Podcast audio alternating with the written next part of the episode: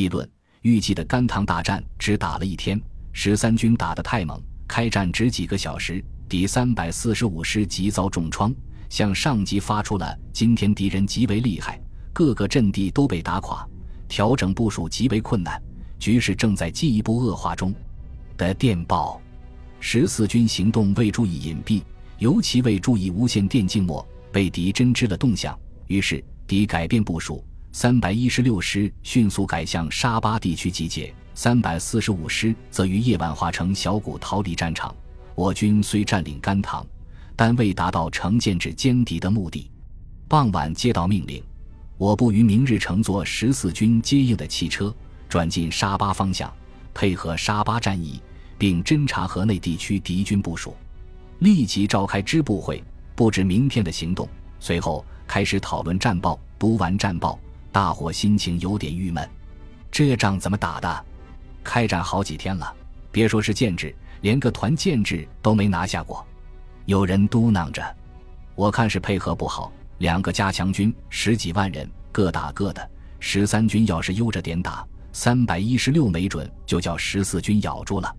”H 连长说：“我看是战术问题。”队长说：“一上来就是穿插、分割，占领敌后要点。”然后大部队一拥而上，这种战术从红军开始用到现在几十年了，人家都研究透了。我们还是一成不变。其实，在朝鲜战场上就碰过钉子，抗美援朝前三次战役搞得美国人晕头转向，第四次战役美国人有点明白了，我军就有点力不从心。到第五次战役还那样打，李奇微搞了个磁性战术，我军吃了大亏。越军是我军的徒弟。对我军的打法了如指掌，又和美军打了十几年仗，滑得像泥鳅。我军可是将近三十年和平了，能打成这样也就不容易了。那你是说咱毛主席的战略战术过时了？H 连长要抬杠了。咱们是讨论研究，大家长点学问，可不兴乱扣帽子。我赶紧打圆场，就是就是，大家纷纷响应。队长笑着摆了摆手。毛主席的战略战术永不过时。当年四野打白崇禧，七十五万对三十万，从武汉打到衡阳，四野是一个战役跟着一个战役，一个穿插连着一个穿插，结果除了策反了一个兵团司令，没给白崇禧造成任何具体损失，倒是在邵阳差点把四十九军搭进去。后来毛主席给林彪发电报说，白崇禧本钱小，急机灵，应完全不理会他的部署。采用大迂回的战法，结果叶帅从广东向西压，陈赓从云南发兵龙州，白崇禧只好去台湾了。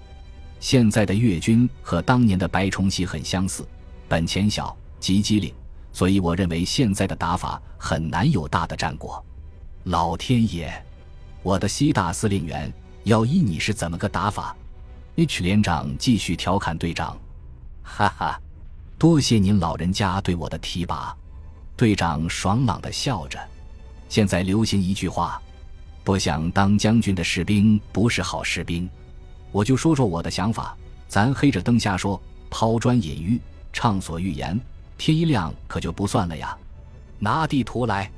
我的想法：一开始广州军区部队在东线做出防守事态，西线云南方向集结较大兵力。采取缓慢平推战术，稳扎稳打，步步为营，并调集一批电台，以各军失明意向敌事行，造成我军主要是由西路进军的假象。当西线吸引相当数量敌军时，我东线四十二、五十四军突然出兵高平，占领高平后，以四十二军守高平，五十四军不顾一切干扰，奔袭占领亮山，攻敌之必救。此时越军明知上当。亦不得不救亮山，则我军反客为主之势已成，西线大军全面压上。同样是穿插迂回，大迂回的战果必定会不一样的。有道理，有道理，不可能的。越军不是傻子。大家开始争论。队长，你对下一步战况的进展有什么看法？沙巴之战，希望能抓住第三百一十六师，但我看希望不大。亮山，我想一定能抓住。亮山以南就是平原了。无险可守，谅山到河内火车只有两小时，敌人必须要守。只要消灭了三百一十六师，我军的战役目标就算实现了，西线作战也就算功德圆满了。我军的战役目标到底是什么？我想，第一，部分调回清减越军，减轻乔森潘的压力；第二，歼灭敌部分有生力量，换取我边境地区的和平。我们为什么不灭了越南？傻子才那样干。你可以看一看越南地图，它像一把弯刀。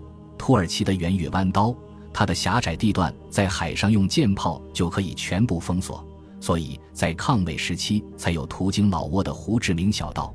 我们打越南，总不能把老挝也烧上吧？我们会不会占领河内？我想不会。第一，占领人家的首都，总要有善后措施，创建一个亲中国的政权，那越南就会分裂，打内战。维持这个政权，中国就会背上沉重的包袱。第二，越南这个疯孩子背后有个大人，那就是老毛子。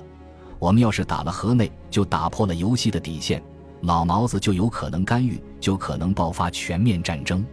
苏联人现在为什么不干预？那得佩服邓大爷。云贵川老百姓对邓小平同志的称呼。开战前夕，一月底二月初，邓小平访问美国。用东方的古巴这一概念打动了美国人，中美发表了联合公报。邓小平一回来，我们就开打，美太平洋舰队马上前出到有利位置观战。这一切给了世人一种感觉，好像中美有什么协议，所以老毛子也不敢轻易参战。这整个一本《三国演义》，队长，那照你说的，打到亮山我们就不能打了。我个人认为，拿下亮山。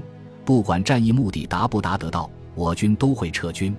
别瞎说了，达不到战役目的，为什么撤军？撤了军还有其他方法。月落星稀，夜幕深沉，我们这一群共和国的小军官们还在不知天高地厚地争论着国家大事。我个人比较赞同队长的主客理论。